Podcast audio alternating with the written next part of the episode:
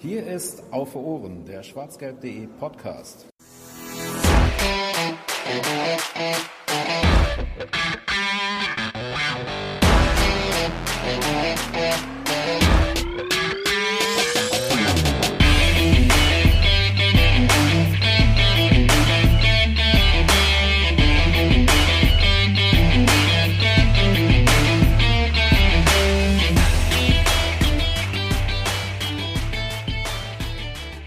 Ein frohes neues Jahr, ein frohes, gesundes neues Jahr. Das ist wahrscheinlich das Wichtigste, was ganz oben stehen sollte ähm, an euch, liebe Hörer dort draußen. Herzlich willkommen zum äh, schwarzgelb.de Podcast auf Ohren zur 90. Ausgabe unseres schönen Plaudersegments, was wir hier regelmäßig auf schwarzgelb.de veröffentlichen. Ja, wie gesagt, ein frohes, gesundes neues Jahr. Hoffentlich wird es das für ähm, die meisten von oder für möglichst alle von euch und für uns. Ähm, vielleicht wird es das Jahr, wo wir auch wieder ein bisschen mehr Zuschauer zurück in die Stadien kriegen.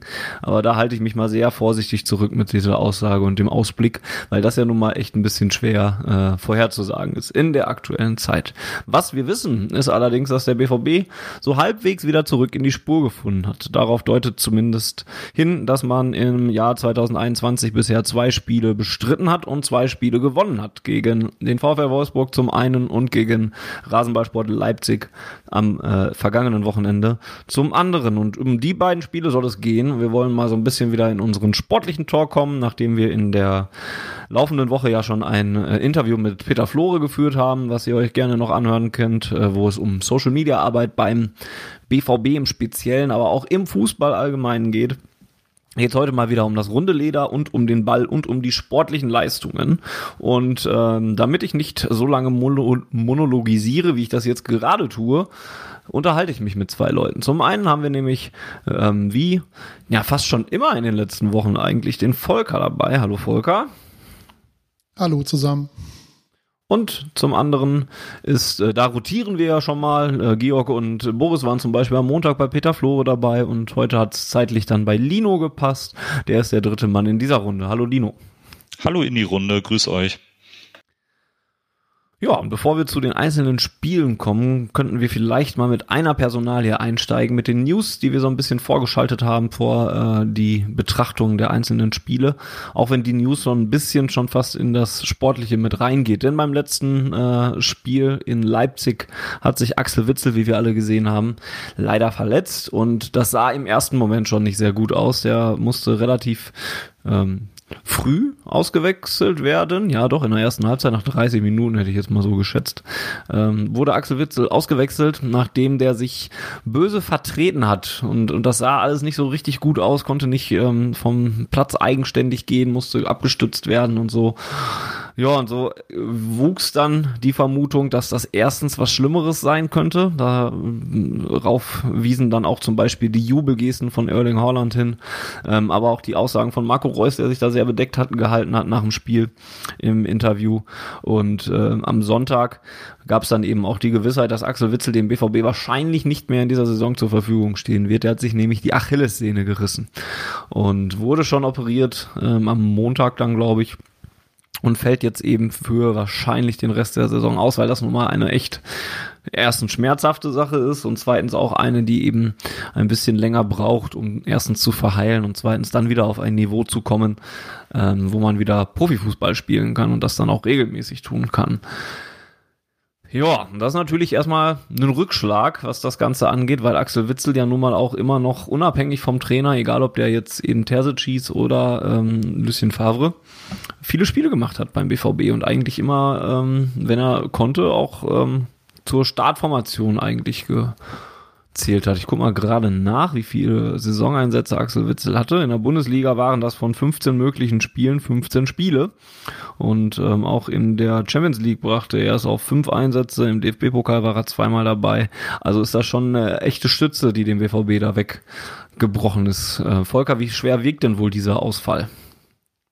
Das ist eine ganz schwierige äh, Frage, die du mir da stellst, wenn ich ehrlich bin. Ähm, wir haben ja Axel Witzel häufiger mal kritisiert in den, in den vergangenen Wochen und Monaten, äh, dass er nicht mehr die äh, Form oder das Niveau hat, was er hatte, als er damals zu uns gekommen ist.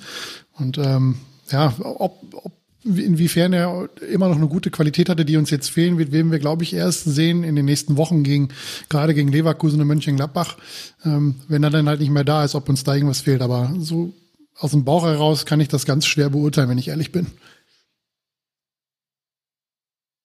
Ja, geht mir eigentlich ähnlich, ähm, muss ich sagen. Für Leipzig, da kommen wir dann ja gleich drauf, hatte ich eher das Gefühl, dass die Auswechslung dem BVB sogar ein Stückchen geholfen hatte, weil Emre Can dann ähm, reingekommen ist, der einfach auch eine sehr gute Partie gemacht hat. Ähm, Lino, was glaubst du denn? Ähm, wie bewertest du denn so die Fähigkeiten von Axel Witzel in der jüngsten Vergangenheit? Weil ich wäre auch eher dabei bei Volker, dass ich da auch ja in der letzten Zeit eher ein bisschen kritischer drauf geguckt habe, was das angeht. Also eine Verletzung ist natürlich per se schon mal eine doofe Nachricht. Ähm, ich fand ihn in letzter Zeit eigentlich immer so okay bis gut. Ähm, natürlich hatte er so seine, seine Tiefpunkte wie alle anderen Spieler auch. Ähm, aber das, was du angeführt hast, die Statistik spricht ja dafür, dass er wirklich ein Pfeiler ist. Ähm, ich glaube nicht, dass man es jetzt so krass merken wird, äh, wie wenn Hummels ausfällt oder Haaland. Ich glaube, da müssen wir auch nicht drüber sprechen. Ähm, ja, aber es ist auf jeden Fall ein doofer Ausfall, vor allem weil die sechs ja immer eine wichtige Position ist. Deswegen, ja, ist schon schade. Ja, da ist es vielleicht gar nicht so schlecht, dass der BVB zumindest auf dieser Position ja auch durchaus Alternativen hat. Ähm, ich habe mal gerade noch die Kicker-Note, die Kicker-Durchschnittsnote von Axel Witzel rausgesucht. Da äh, sieht es jetzt auch nicht so gut aus, 3,5. Ähm, wobei es viele relativ gute Noten gibt, so im Zweier-Dreier-Bereich oder vor allen Dingen im Dreier-Bereich und ein paar Ausfälle wie in Stuttgart hat er eine 5-5 kassiert, aber da war auch der ganze BVB scheiße, da brauchen wir glaube ich nicht drüber sprechen. Äh, beim 1 zu 2 gegen Köln hat er noch eine 5 gekriegt. Ähm, ja, aber wie gesagt, der BVB ist auf der Position eigentlich ganz gut besetzt. Emre Can wurde am Wochenende eingewechselt. Man hätte ja noch ähm, zum Beispiel Moda Hut äh, für das zentrale Mittelfeld, der ähm, ja am Wochenende zum Beispiel gar nicht im Kader war, weil er ähm, ja zu voll war der Kader und irgendjemand dann nun mal nicht mitmachen durfte. Ähm, man hätte noch äh, Thomas Delaney natürlich, der ja dann halt am Samstag noch die Position neben Witzel gespielt hat. Und jetzt hätte man dann auch wieder in absehbarer Zeit Jude Bellingham, denn das ist die zweite Nachricht, dass der wieder im Training ist und ähm, da jetzt hoffentlich dann auch bald einsteigen dürfte. Gerade weil Bellingham ja dann vielleicht auch eher der hm, spielende Part ist im Vergleich zu Thomas Delaney und Emre Can zum Beispiel, die ja eher die ich eher als Abräumer ähm, da einklassifizieren würde. Ist das vielleicht eine Stärke oder, oder vielleicht zumindest auch eine der Positionen, die der BVB eher verkraften kann, wenn da jemand ausfällt. Lino hatte ja auch gerade schon angesprochen, der, der, Einsa der, ähm, der Ausfall von Witzel wird jetzt natürlich hoffentlich nicht so schwer wiegen oder so offensichtlich wiegen wie der von Haaland. Liegt das auch daran, dass man so viele Spieler auf der Position hat, Volker? Also solange nur ein Spieler ausfällt, ähm, würde ich dir zustimmen. Da haben wir äh, genug Personal, genug Tiefe im Kader, dass wir uns das leisten können, in an, also leisten in Anführungsstrichen. Problematisch wird es natürlich, wenn wenn dann noch mehr Leute ausfallen sollten, ähm, sei es äh, direkt im, im defensiven Mittelfeld oder eben halt, sagen wir mal, auf rechts außen oder links außen, so dass, dass äh, Delaney da wieder äh, den Außenverteidiger geben muss oder teilweise auch Innenverteidiger gespielt hat, ich glaube in Hoffenheim, oder auch Emre Can dann hinten in die Viererkette rücken muss, ähm, dann wird es natürlich auch irgendwo eng, gerade wenn dann demnächst die englischen Wochen wieder anstehen mit mit äh, alle drei Tage ein Spiel. Äh, von daher sollte da nicht allzu viel mehr passieren auf der Position, ähm, damit es dann äh, auch reicht, dass man auch ein bisschen rotieren kann. Mir ist gerade noch eingefallen, dass man Julian Brandt vielleicht zur Not da noch hinstellen könnte. Oder was heißt zur Not? Eigentlich wäre das vielleicht auch sogar auch eine Chance, mal Julian Brandt auf diese Position zu setzen. Wir haben ja nun mal häufig auch darüber gesprochen, dass der im zentralen Bereich ja sogar ähm, durchaus Qualitäten mit sich bringt. Und über Julian Brandt wurde ja auch viel geredet in der Vergangenheit in den Medien, ähm, weil der ja so eine kleine Formkrise durchmacht. Lino, wäre das vielleicht noch eine Möglichkeit, dass, was wir, dass wir das in der Zukunft sehen könnten, dass Julian Brandt vielleicht sogar Witzel ersetzt? Ich glaube, die ähm, Variante steht und fällt so ein bisschen mit dem Partner dann im Zentrum. Also ich sehe ihn da nicht äh, neben einem anderen spielstarken Partner. Ich glaube, das ist äh, natürlich nach vorne irgendwie attraktiv, aber wenn man ihn dann vielleicht da neben Moda Hut stellt, dann wäre mir das in der Defensive zu unsicher. Aber ich könnte mir ihn schon gut vorstellen neben jemanden wie Delaney oder Chan. Ähm, da sehe ich ihn dann schon eher, aber wie gesagt, also neben so einem anderen eher spielenden Sechser bis Achter, da sehe ich das ein bisschen kritisch. Gute Besserung auf jeden Fall nach Belgien oder ja, weiß, weiß jetzt nicht, wo er sich gerade aufhält. Ähm, auf jeden Fall an Axel Witzel. Ist mir gerade noch eingefallen, das könnte ja sogar sogar ein bisschen problematisch werden, was die EM-Teilnahme von Witzel angeht. Ne? Der also da würde ich tippen, das Thema ist gelaufen für ihn. Also das wird eng auf jeden Fall, ne? Der, wenn man jetzt mal googelt, wenn man jetzt mal Google vertraut, was, was da so an, wenn man sich jetzt verletzte Spieler anschaut, wie lange die teilweise ausgefallen sind, geht man schon davon aus, dass so ein Leistungssportler äh, vier bis sechs Monate ausfällt mit so einer Achillessehnenverletzung. Also er kann natürlich vorher wieder schon ins Training einsteigen, aber wenn man jetzt mal davon ausgeht, dass er drei bis vier Monate keinen Sport machen darf, dann reden wir schon von ja, Mitte Mai, dann ist die Saison schon rum. Und ich habe keine Ahnung, wann, wann die EM anfängt. Ich vermute mal, was weiß ich, 10. Juni oder so. Dann hast du keine Spielpraxis. Das wüsste ich ähm, witzigerweise auch gar nicht, weil es mir so egal ist. Ne? Und, dann, und dann, dann, dann trainierst du ja auch nicht mehr mit der Mannschaft, mit dem BVB, wenn er, wenn er Saison fertig hat. Von daher wird das, glaube ich, fast ein Ding der Unmöglichkeit für ihn, noch auf den äh, EM-Zug ähm, aufzuspringen. Die, die größte Hoffnung für Axel Witzel ist vermutlich, dass die EM gar nicht stattfindet dank Corona. Aber wer die UEFA kennt, weiß, dass die sich schon irgendeine Lösung einfallen lassen, dass dieses Turnier auf jeden Fall in diesem Sommer stattfindet. Ich habe gerade nachgeguckt, äh, es ist der 11. Juni als äh, Startdatum geplant. Also ich sehe da auch äh, eher nicht so große Chancen für Axel Witzel leider. Wird schwer, ja. Und äh, was das Verschieben der EM angeht, da sieht man ja gerade schon bei der Handball-EM, dass das, oder das ist eine WM, weiß ich jetzt nicht, bei dem Handballturnier, was gerade ausgefochten wird oder werden soll oder sowas, dass man das ja schon durchzieht. Und dann beim Fußball habe ich Schwierigkeiten, mir das vorzustellen, dass da nochmal was verschoben wird.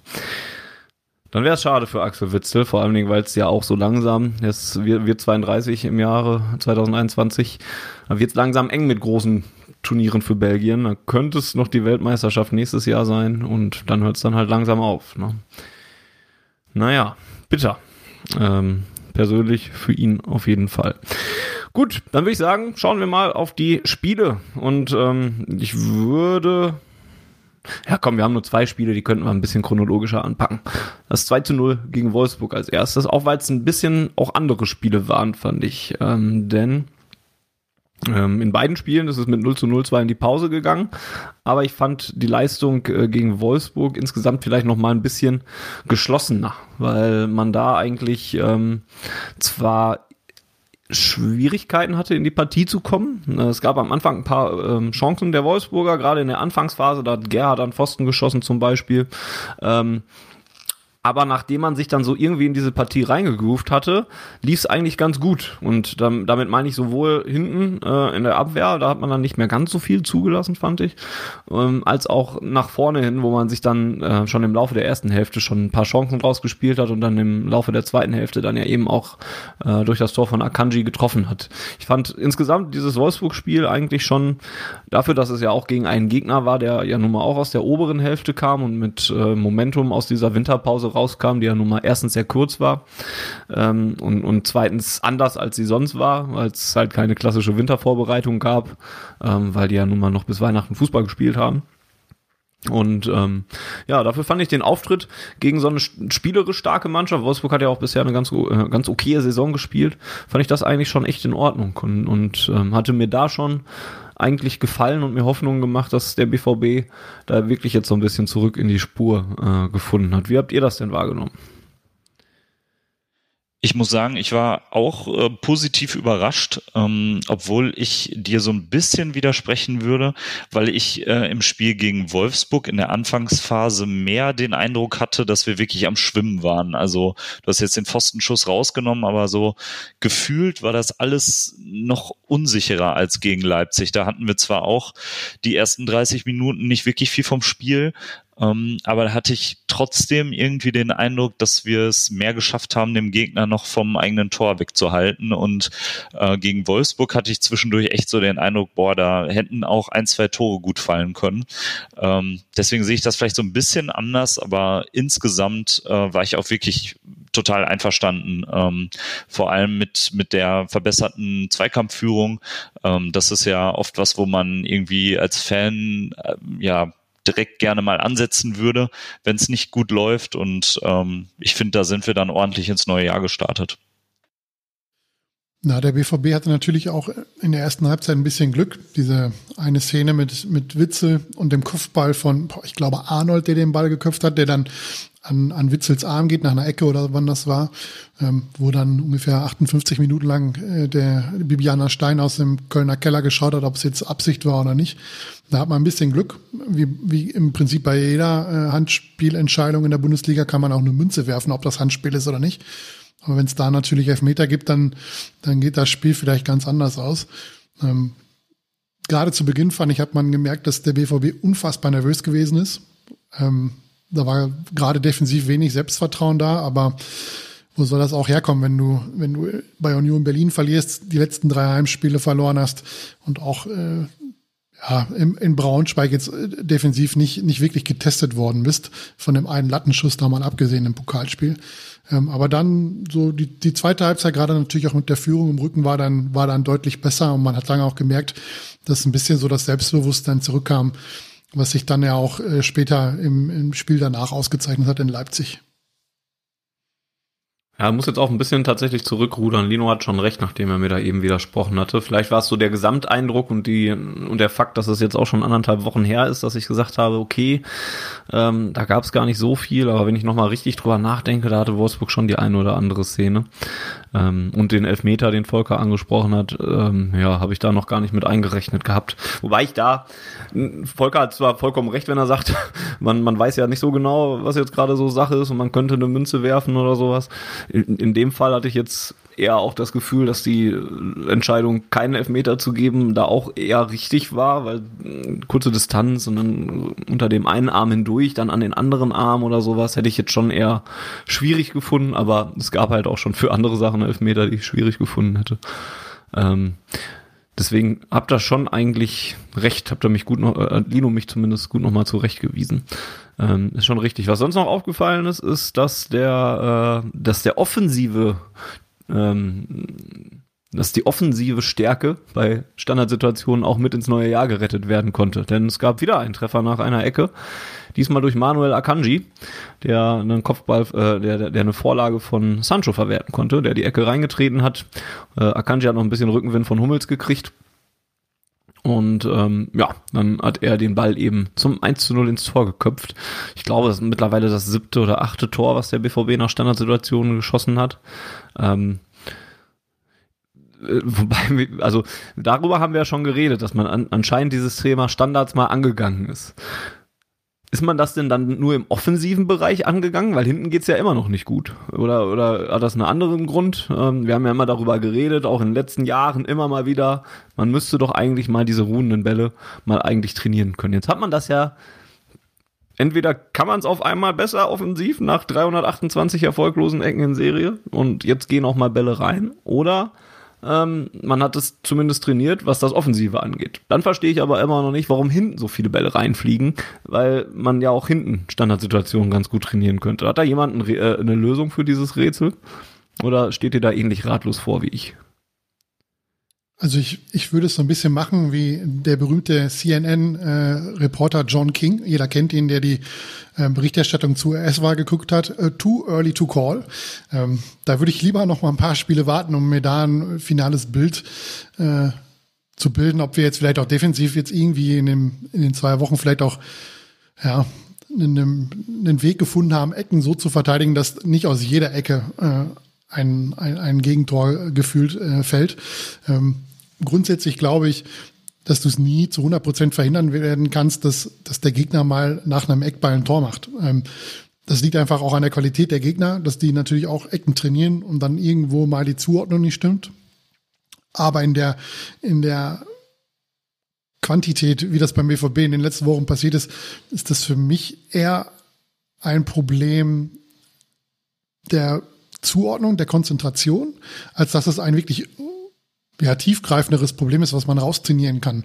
Ähm, diese, diese Ja, wenn ich mir jetzt an das, an das Spiel bei Union Berlin denke, ich glaube, es war das zweite Tor, wo der, wo der Friedrich, der Innenverteidiger, völlig blank steht, weil sowohl Akanji als auch Schan sich auf einen anderen Spieler konzentrieren und ihn dann quasi doppeln und Friedrich steht ganz alleine. Das ist ja, das ist ja eine reine Absprache eigentlich, dass halt einer bei Friedrich bleibt und nur einer mit dem anderen Spieler mitgeht. In dem Fall war es halt schlechte Kommunikation und beide haben sich gedacht, ich nehme den, weil der andere nimmt den Friedrich.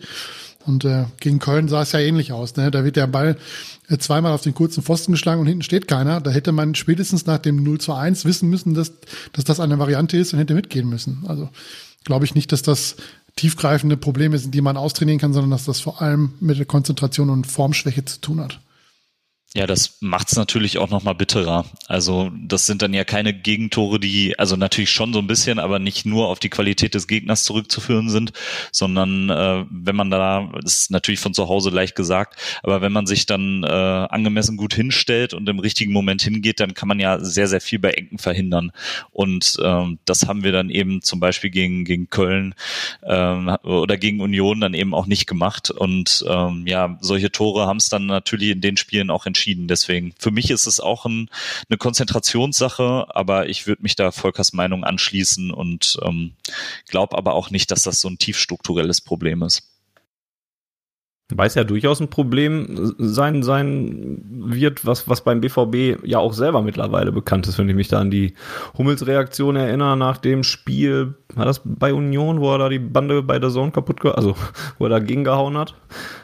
Und da ging es ja auch vor allen Dingen immer um diese, äh, um diese Eckbälle und Standardsituationen. Also der BVB weiß ja anscheinend selber, dass das irgendwie ein Problem zu sein scheint. Ja, bei dem Spiel gegen Union Berlin war es ja offensichtlich, ähm, wenn du zwei Tore nach, nach Eckbällen kassierst. Ähm, ich glaube, das erste Tor von Union Berlin war ja, glaube ich, fast eine Doublette von den Gegentoren, die wir gegen Köln bekommen haben, wo vorne am kurzen Pfosten einer den Ball verlängert und dann im, am zweiten Pfosten äh, entweder geschlafen wird oder ähm, man nicht mehr rechtzeitig in den Zweikampf kommt. Ich glaube, in dem Fall war es war es Rainer gegen den äh, bulligen Stürmer von Union Berlin, dessen Name mir gerade nicht einfällt. Ähm, aber zu dem Köln-Spiel muss ich zumindest noch kurz anmerken, dass bei dem zweiten Tor, wenn ich mich jetzt nicht komplett irre, äh, der BVB in Unterzahl war, weil äh, Meunier da verletzungsbedingt äh, behandelt werden musste. Ähm, darum kann man dann zumindest darüber streiten, dass eventuell da die Zuordnung nicht so funktioniert hat, wie, wie es eigentlich geplant gewesen ist, weil halt ein Mann weniger da ist.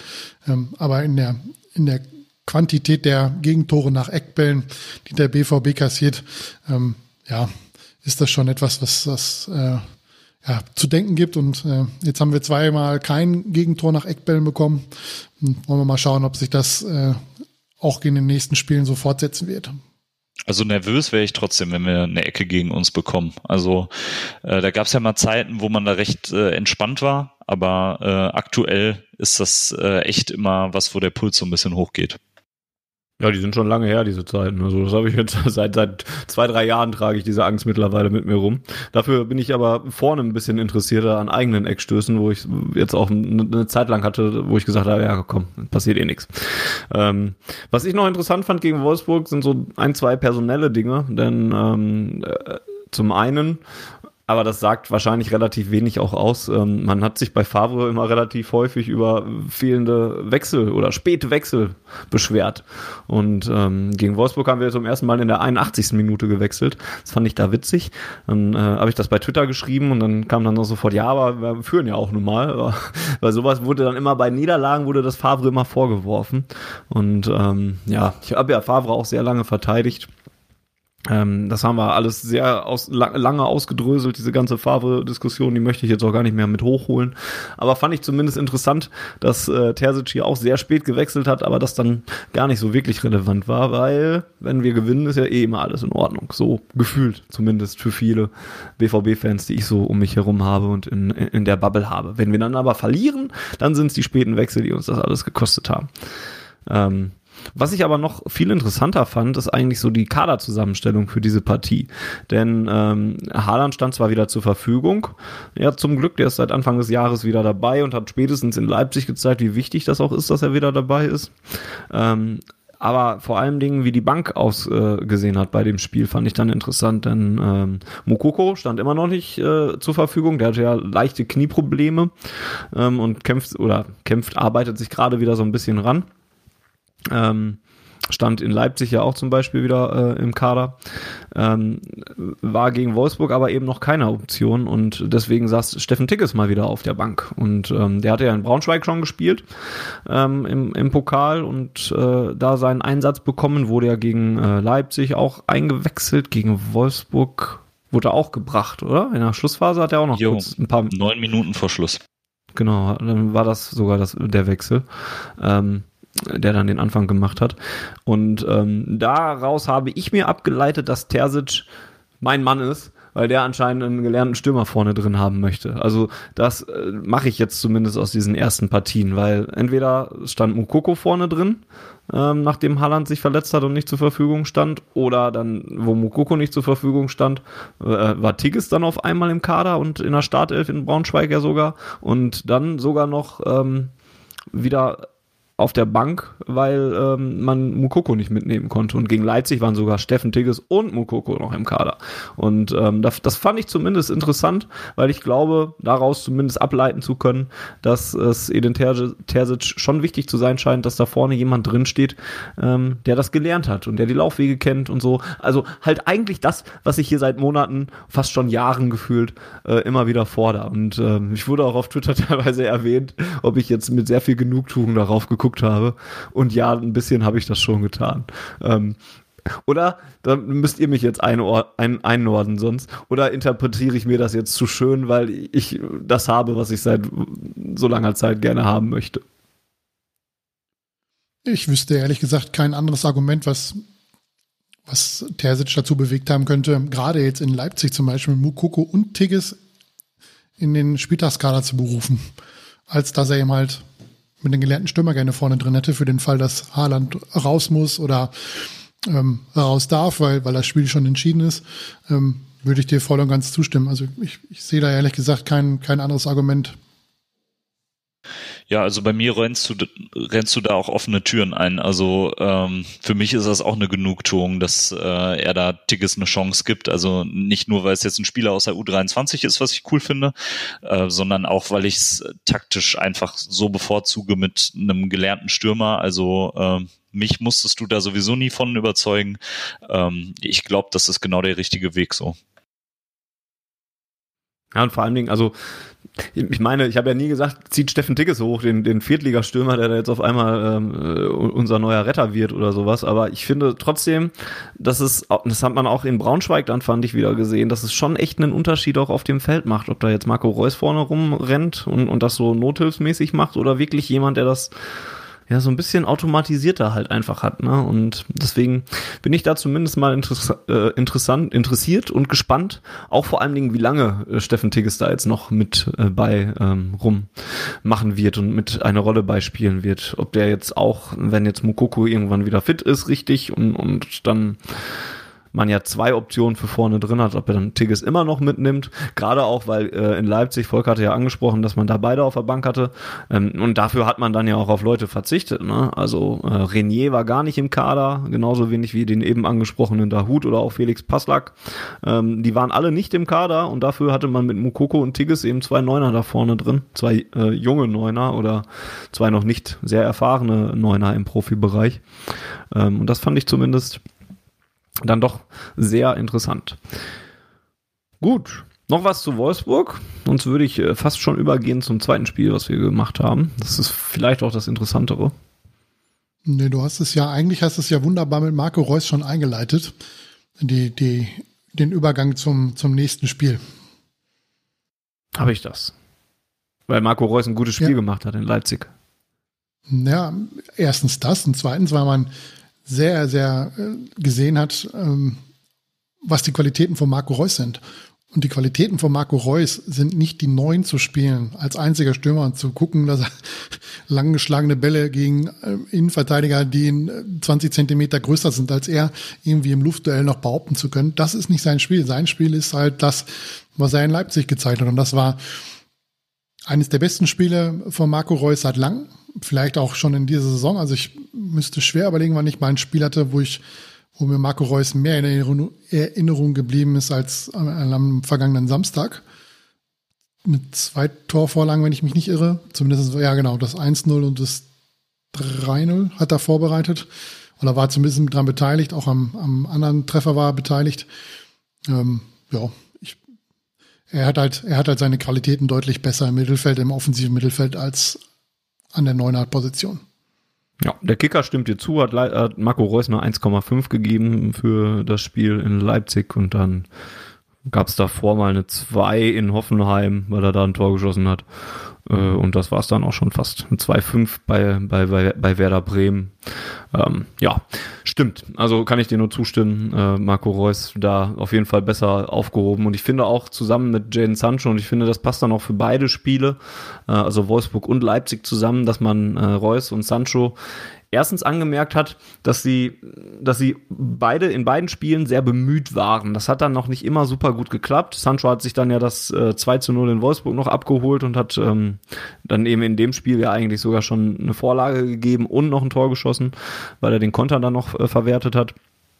Ähm, aber ich fand die beide zumindest untrie untriebig, bemüht, ähm, so auf der Suche zwar noch nach ihrer Bestform, ähm, aber eben mit deutlichen Tendenzen nach oben. Und ähm, dann finde ich es auch, also dann war es dann auch äh, wohltuend zu sehen, dass die dann auch dafür belohnt wurden. Ne? Sancho, wie gesagt, schon in Wolfsburg mit dem Tor und Vorlage, dann macht Sancho noch das 1 zu 0 in Leipzig und bereitet ja auch noch ein weiteres, zwei weitere vor. Ähm, und, und Reus hat äh, Volker gerade ja schon angesprochen. Ähm, so dass man da jetzt vorsichtig so langsam was erwarten könnte, ähm, dass die beiden, und, und die beiden sind ja nun mal auch herausragend wichtig für die äh, Offensive vom BVB. Ähm, ich glaube, ein also neben dem Fehlen von Haaland waren, glaube ich, die Formkrisen von Reus und Sancho die Hauptprobleme, die der, die, die BVB-Offensive in der äh, Hinrunde bisher gehabt hat. Ähm, und wenn man da jetzt sieht, dass es so langsam nach oben geht bei denen und sich dann auch Erfolgserlebnisse bei denen einstellen, die es dann auch wieder leichter machen, zurück in die Form zu finden, ähm, dann kann man da, glaube ich, schon hoffen, dass das jetzt ähm, so langsam wirklich besser wird und ähm, am besten da gegen äh, Mainz am Samstag direkt nachgelegt wird. Ja, neben der aktuellen persönlichen Form ist es natürlich auch immer das A und O für so eine Offensive, dass sie eingespielt ist. Und äh, jetzt zahlt sich vielleicht wirklich aus, dass Haaland wieder einige Zeit im Training ist, dass äh, die drei jetzt speziell, ja, glaube ich, auch in beiden Spielen zusammen gestartet sind. Ähm, ich glaube, da kommt jetzt wirklich einiges zusammen und Haaland ist natürlich auch irgendwie dann die fehlende offensive Komponente, die vorher nicht da war. Und ähm, ja, ich glaube, die profitieren einfach super voneinander. Und ähm, ja, jetzt muss man einfach hoffen, dass uns nicht wieder so ein Patzer passiert ähm, und dass wir irgendwie Mainz nicht auf die leichte Schulter nehmen. Das wird dann natürlich irgendwie zur Hinrunde passen. Aber ich habe jetzt einfach mal nach diesen beiden positiveren Erlebnissen da die Hoffnung, dass das nicht so sein wird. Oder wie ist das bei dir, Volker? Ich finde ja, Emre Can hat es ja am, am Mikrofon am Samstag ganz gut formuliert nachdem mal gefragt worden ist, was ja Sky-Journalisten grundsätzlich machen, wenn man mal gerade zwei Spiele gewonnen hat, ob man denn jetzt äh, wieder die Meisterschaft zum Ziel ausgerufen hat. Also die Frage werden sie dann wahrscheinlich irgendwann auch auf Schalke stellen, wenn die mal mehr als ein Spiel gewinnen. Also 2023. Ja, ja, ob die, ob die Schalker jetzt noch angreifen entsprechend. ähm, ja, es ist, es ist halt eine, eine, eine dösige Frage. Also ich hatte, als ich die Frage gehört habe, dachte ich sofort, ah komm, das hatten wir im November noch nach dem 5 zu 2 gegen Hertha. Und wie das dann weitergegangen ist, das wissen wir alle. Aber ich finde, Emre Can hat das ganz gut äh, beantwortet, indem er gesagt hat, dass es wichtiger ist, dass jetzt Kontinuität in die Leistung kommt. Und das sehe ich ganz genauso. Sie müssen jetzt halt in den nächsten Wochen und Monaten zeigen, dass sie das kontinuierlich abrufen können. Den, gerade wenn es demnächst dann wieder alle drei Tage zugang geht, äh, zurande geht, dann, dann muss halt das Leistungsniveau da sein, dann da darfst du dir halt solche, solche, ja, solche Ausrutscher, solche schweren Blamagen wie gegen den VfB Stuttgart einfach nicht leisten. Dass der BVB früher oder später in dieser Saison noch mal ein schweres Spiel haben was er vielleicht auch verliert, möglicherweise auch gegen den kleinen Gegner, äh, mag durchaus äh, im Bereich des Möglichen liegen. Ähm, aber jetzt in den nächsten Wochen sollte das tunlichst nicht passieren. Und selbst die Aussage von, von Chan, die du jetzt so positiv hervorgehoben hast, ihn ja dann doch wieder falsch ausgelegt. Ne? Dann wurde direkt wieder gesagt, ihr redet von der Meisterschaft und sowas und, und zeigt auch eigentlich eher, wie verrückt das alles ist. Ähm, ja, aber die Bayern hatten halt verloren. Ähm, eigentlich war das so ein typisches Spiel, was der BVB in Leipzig eigentlich auch nicht gewinnt, weil äh, alle für uns gespielt haben, so gefühlt. Und ähm, was war denn noch am letzten Wochenende? Leverkusen hat, glaube ich, auch nicht gewonnen und sowas, ne? Und und äh, wir spielen selber gegen Leipzig und so und so, so ein Klassiker, was wir eigentlich nicht gewinnen. Das Problem an dem Spiel war ja, dass Leipzig genau dasselbe Argument hatte. Alle haben für Leipzig gespielt, sie hätten Tabellenführer werden können, ja, aber sie haben das Spiel nicht gewonnen. Also vielleicht haben wir diese Rolle gerade aktuell ein bisschen abgegeben, äh, weil wir nicht in der Position sind, dass wir in irgendeiner Weise von, von einer Niederlage des FC Bayern profitieren können. Da müssten ja schon noch ein paar mehr kommen, damit wir irgendwie mal wieder in Schlagdistanz kommen. Ähm, von daher, vielleicht war das auch ein, ein Faktor, der sich äh, auf die Leistung der, der Leipziger entsprechend ausgewirkt hat. Aber das lag daran, dass Julian Nagelsmann den Sieg schon eingeplant hatte. Ähm, fand ich übrigens geil, dass wir dem das so heimgezahlt haben. Fand ich super. Die, die Aussage, äh, ich glaube, das Problem an der Aussage ist, glaube ich, eher, wer sie gesagt hat, nicht was gesagt wurde. Ähm, ich kann mich noch dran erinnern, das ist noch gar nicht so lange her, da haben wir einen Trainer in Dortmund gehabt, der jeden Gegner, er sei ja noch so klein, immer mit ah, starker Gegner und so weiter und so fort. Und das war öde, sich das jedes Mal anzuhören aus Neue. Ähm, da hätte man sich wahrscheinlich gewünscht, dass er mal hingeht und sagt, ja, wir spielen hier auf Sieg. Und im Prinzip hat der Nagelsmann nichts anderes gemacht. Er hat das ein bisschen dämlich formuliert, fand ich. Aber dass er einen Sieg plant äh, gegen Dortmund, finde ich jetzt nicht so verwerflich. Das Problem dabei ist, glaube ich, eher, dass er es gesagt hat, also dass es Julian Nagelsmann gesagt hat und dass Nagelsmann einfach ja, fürchterlich unsympathisch ist. Ich weiß nicht, ob er das in Hoffenheim auch schon gewesen ist. Da habe ich das immer nicht so verfolgt. Ähm, oder vielleicht hat auch, ist das auch nicht so öffentlich bekannt geworden, aber gerade jetzt gegen, wenn er jetzt in Leipzig spielt, merkt man diese gewisse, ja, hat eine gewickt, ein bisschen arrogant, finde ich, dieses, wie, wie er sich da noch gibt am Spielfeld dran, gerade jetzt ohne Zuschauer, wo man dann auch immer dieses Gebrülle hört, das war schon ein bisschen nervig, fand ich. Und äh, ja, dass er das gesagt hat, finde ich nicht schlimm. Das wünschte ich mir von einem einen oder anderen Trainer vom BVB auch dass er sagt, er möchte das Spiel gewinnen oder er, er spielt voll auf Sieg. Und äh, ja, ein bisschen eine Arroganz würde ihm wahrscheinlich gut tun. Arrogant fand ich ihn auch schon in Hoffenheim, aber das Ding ist ja, das Fußballgeschäft, das zahle ich jetzt gerne auch zwei Euro ins Phrasenschwein, ist ja so schnelllebig und ich finde so eine Aussage eher auch äh, ja nicht so verwerflich und äh, ich glaube, die ist auch schnell wieder vergessen. Ich finde es auch schön, dass wir ihnen da Strich durch die Rechnung gemacht haben, aber äh, ja, finde ich jetzt auch nicht so tragisch, dass er es vorher gesagt hat. Ja, das stimmt. Das ist richtig. Äh, da, da kam auch bei mir durchaus die Antipathie gegen Julian Nagelsmann durch, die sich bei mir, glaube ich, verstärkt hat, dadurch, dass er noch in Leipzig dann angeheuert hat und wie er sich da so gibt oder so. Ich meine, in Hoffenheim fand ich ihn noch halbwegs akzeptabel. Ähm, ja, ist vielleicht gar nicht so schlecht, dass der nicht bei uns gelandet ist ja. und da. Wenn, wenn, wenn das jetzt ein Marco Rose, wenn das jetzt Marco Rose gesagt hätte zum Beispiel, ja. Dann hätten wir das wahrscheinlich gar nicht so aufgefasst, weil, weil Marco Rose einfach ja, ein etwas sympathisches Bild verkörpert.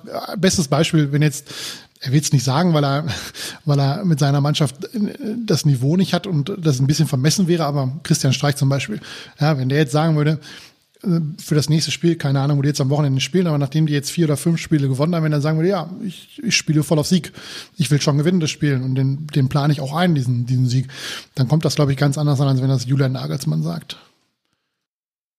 Ja, das glaube ich auch, durchaus. Ja, ansonsten müssten wir an dieser Stelle jetzt nochmal darüber reden, was für eine Maschine Erling Haaland ist, auch wenn wir das jetzt schon oft gesagt haben. Aber trotzdem muss ich das hier nochmal hervorheben. Alter, was für ein krasser Fußballer. Also, wie er dieses 2 zu 1, äh, da gibt's so ein lustiges äh, Video auf Twitter zu, wo irgendjemand sich so einen spanischen Kommentar genommen hat, der Messi äh, kommentiert, wie er da ein Tor schießt und so weiter und, und sich erst durchdribbelt durch einige Leute und das dann komplett abfeiert oder so und das dann auf diese Szene drauflegt, wie er vor dem äh, 2-1 sich da durchtankt und durchdribbelt und den Ball dann nochmal nach außen legt und sowas. Sein eigenes Tor also quasi einleitet und dann noch den per Kopfball da dann noch, auch noch reinmacht. Ähm, ja, der ist ja so unfassbar gut. Und ähm, nach dem Wolfsburg-Spiel, ist jetzt rückblickend auch schon wieder ganz witzig, da wurde sich dann erst darüber unterhalten, ja, Wolfsburg-Spiel war jetzt nicht ganz so gut von Haaland. Hat man gemerkt, dass er da jetzt ein paar Wochen raus war und so, der muss jetzt erst wieder reinkommen. Ja, und dann spielt er in Leipzig äh, einfach wieder saustark, macht zwei Tore, dann auch in dieser Form, ist einfach präsent wie sonst was. Ähm, Ja, Alter, was für ein geiler Typ. 25, er hat noch Rekord aufgestellt, 25 äh, Spiele und 25 Tore hat auch noch keiner gemacht vor ihm in den ersten 25 Bundesliga-Auftritten. Ähm, das ist ja, also eine Freude, dieser Typ und, und ich, ich komme da immer noch nicht aus dem Kopfschütteln raus, wenn ich den sehe. Auch wenn ich mich langsam dran gewöhnt haben sollte, habe ich das irgendwie noch nicht. Ähm, das ist einfach geil. Ja, man kann ja nur irgendwie hoffen, dass äh, im Vertrag, den Erling Haaland hier unterschrieben hat, ein Passus drinsteht, dass er mindestens 50 äh, Spiele vor Publikum gemacht werden muss, und zwar vor ausverkauftem Haus, damit wir auch noch was davon haben. Oh ja. Nicht, dass er, dass er im Sommer geht. Also ich bin ganz äh, froh hoffen oder frohen Mutes, dass er im Sommer nirgendwo hingeht. Ähm, ganz einfach, weil ich mir nicht vorstellen kann, dass irgendein Verein in Europa in der Lage ist, die Ablösesumme, die in dem Jahr fällig werden dürfte, äh, zu zahlen, weil auch einfach nicht absehbar ist, inwieweit jetzt Corona noch äh, die, die Einnahmen entsprechend ähm, schmälert in, in vielen europäischen Ligen. Frankreich als Beispiel, die große Probleme haben mit ihrem TV-Vertrag. Das würde jetzt wahrscheinlich Paris nicht so wirklich treffen, weil da macht der Ölscheich halt ein bisschen das Konto auf und dann geht das schon. Ähm, aber ich, ich kann es mir ehrlich gesagt nicht vorstellen, dass er in diesem Sommer schon geht. Was danach dann ist, äh, diskutieren wir dann in den nächsten ja. Wie wäre es in einem Szenario, wo Borussia Dortmund die Champions League verpasst? Weil ich glaube, also das wäre, also ich bin da auch noch relativ entspannt, was das angeht und verstehe deine Aussagen da. Aber ich glaube, mit Corona und, und Aki Watzke hat sich ja zum Beispiel auch schon dazu geäußert, glaube ich, dass, dass es jetzt mit auf Dauer dann doch ohne Fans halt doch auch finanzielle deutliche Einbußen sind und so. Und wenn jetzt Champions League dann auch noch nicht äh, erreicht werden sollte, dann ist ja erstens ein Loch in der Kasse und zweitens vielleicht auch schwieriger, so einen Haaland dann zu halten, wenn er nicht Champions League spielen darf. Ich stelle mal die Gegenthese auf. Glaubst du, dass wenn Erling Haaland gesund bleibt, der BVB die Champions League verpasst? Das ist ein gutes Argument tatsächlich, ja. Das stimmt. Ja, also ich, ich sehe das nicht. Ich, wenn, wenn jetzt Haaland wirklich über Wochen noch ausfallen sollte, es kann alles passieren. Also wir haben jetzt 15 Spieltage, glaube ich, hinter uns, wenn ich das richtig im Kopf habe. Ähm, sprich, da sind noch ganz, ganz viele Spieltage zu spielen. Wenn Erling Haaland im, im Februar, März ausfällt, dann ja, dann, dann mag das durchaus eine Option sein, dass der BVB die Champions League verpasst. Und dann, klar, dann, dann ist der BVB vermutlich in der, in der Situation, dass er Spieler verkaufen muss, um den Kader einigermaßen zusammenzuhalten. Da wäre natürlich Haaland eine Option, Sancho eine Option. Und äh, ja, jetzt müsste ich überlegen, wenn ich da noch als Option sehe. Ja, also äh, zu verkaufendes Personal ist ja beim BVB schon, schon noch vorhanden ähm, die auch gutes Geld einbringen würden. Ähm, aber ich sehe das nicht. Also wenn, wenn, wenn Haaland gesund bleibt, sehe ich einfach nicht, wie, wie der BVB so viele Spiele verlieren sollte, dass, dass Union Berlin, Wolfsburg, Mönchengladbach äh, uns da gefährlich werden sollten und dass wir auch nicht in der Lage sind, äh, zum Beispiel Leverkusen abzufangen, die jetzt nicht so gut in dieses Jahr gestartet sind mit einem Punkt aus zwei Spielen. Ähm, Leipzig, die, die auch ja, das ist alles ein Niveau, finde ich. Und da sehe ich ehrlich gesagt nicht, dass der BVB mit Haaland, äh, einem fitten Haaland derjenige ist, der am Ende äh, in die Röhre guckt und Europa League spielt glaube, wenn er Wiki nochmal ausfallen würde, dann äh, wäre es tatsächlich relativ wahrscheinlich, dass wir das äh, verpassen. Also ich finde, die letzten Wochen waren einfach ein krasses Zeugnis dafür, was uns da fehlt, wenn er nicht dabei ist. Natürlich mit einer doofen Phase mit dem Favre aus und äh, allen möglichen anderen Mentalitätsdiskussionen und so. Ähm, aber sonst könnte ich mir ja schon vorstellen, dass wir ohne ihn das nicht schaffen. Aber ähm, ich würde auch mal die These aufstellen, dass es vielleicht im Moment keinen anderen Spieler in Europa gibt, der äh, die eigene Mannschaft auf so ein höheres Niveau verhältnismäßig hebt, als es Haaland bei uns tut. Und ähm, ich glaube, mit ihm äh, werden wir das schon irgendwie hinkriegen. Ja, ja, ähm, ist auch einfach ein Zeichen äh, für, für, für Haalands Qualität, dass das mit ihm einfach so viel besser läuft und so, dass das kein Zufall ist. Ich denke dann immer nur noch an Robert Lewandowski, wenn du den da bei Bayern wegnimmst, dann sieht's auch schon wieder ein bisschen schlechter aus und so, ähm, trotz Choupo-Moting und Konsorten. Ähm, ja, das ist schon, wie gesagt, einfach eine Freude und ich hoffe auch wirklich noch, dass der echt noch Spiele vor Publikum bekommt, vor ausverkauftem Haus und sowas, Champions League. Das war noch nicht genug, das bisschen, was wir da hatten gegen Paris, das war zwar auch zum Beispiel geil, aber da geht noch mehr. So ein, so ein Derby-Sieg für Holland. Vorher kann der eigentlich nicht gehen. Ja, ja vor allem der hatte auch Bock langsam. drauf, ne? was, was machen? Da muss Haaland noch zwei Jahre bleiben, wenn die jetzt. Nein, ich will es ja nicht aussprechen. Aber hm. Ja, gut. Dann muss er halt noch ein bisschen, bisschen länger bleiben. Entschuldigung, Lino, was wolltest du sagen? Nee, alles gut. Ähm, der hat da nur einfach auch Bock drauf, wollte ich sagen. Also ähm, ich glaube, dass er da richtig Lust drauf hat, äh, nochmal uns da vor Publikum einige Spiele zu gewinnen. Und ich hoffe einfach mal, dass er vorher nicht geht. Ja, da hoffen wir alle mit. Ähm, ansonsten glaube ich, ist das einfach auch, also das ist jetzt ist keine gewagte These, aber äh, ich wollte zumindest mal ist auch nochmal gesagt haben, das wird ein zukünftiger äh, Weltfußballer. Das ähm, wird, glaube ich, schwer, dass, dass das nicht passiert, außer da kommen echt noch richtig krasse Verletzungen oder sowas. Also das, äh, wenn, wenn der seine Entwicklung so weitergeht, dann, dann sehe ich den dann schon auch bei so äh, Vereinen wie Real oder, oder Barcelona dann auch tatsächlich. Ähm, hoffentlich nicht bei den Bayern. Und, und wenn er da dann halt dieses Niveau hält, dann, dann wird er auch irgendwann eine, eine ganz große individuelle Trophäe kriegen. Ähm, wie gesagt, keine, keine sehr gewagte These, glaube ich. Ähm, aber das dürfte da in Zukunft für ihn anstehen, wenn der so weitermacht wie bislang. Ja, was gibt's noch zu sagen zu Leipzig sonst? Ähm, das ist halt das, das, das Spiel, wo es halt wirklich auch defensiv gar nicht viel gab, was dazugelassen wurde. Da gibt's zwar einen Pfostenschuss von Olmo zum Beispiel und das äh, am Ende noch das, das Tor, was Sörlot wird's glaube ich ausgesprochen, dann noch gemacht hat. Richtig viele Chancen hatte Leipzig aber gar nicht. Und die haben zwar eine, die ersten 30 Minuten hat Leipzig zwar auch gut gespielt, finde ich, hat mit sehr viel Pressing uns auch unter Druck gesetzt. Ähm, ich fand aber auch eher, dass da unsere Leistung gerade in der ersten Hälfte insgesamt und in den ersten 30 Minuten speziell da noch nicht so ganz genug, ganz gepasst hat. Ähm, da waren sehr viele Unkonzentriertheiten bei. Ähm, ich glaube, unsere Passquote war da auch nicht sonderlich gut. Die lag, glaube ich, bei so 82, 83, 84 Prozent zu dem Zeitpunkt, ähm, was, was in dem Bereich tatsächlich eher recht wenig ist. Ähm, als das also von Leipzig gut gemacht zwar in dieser ersten Phase des Spiels, von uns aber auch nicht sonderlich sonderlich stark dann halt im Aufbauspiel. Defensiv war das alles, fand ich, fand ich echt gut und, und, und gerade so eine Offensive von Leipzig zu kontrollieren, ist ja auch schon mal eine Leistung.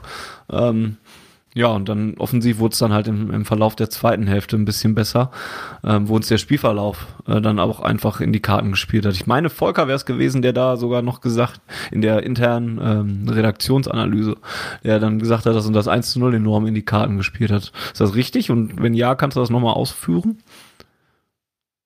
Ja, das, das war tatsächlich ich.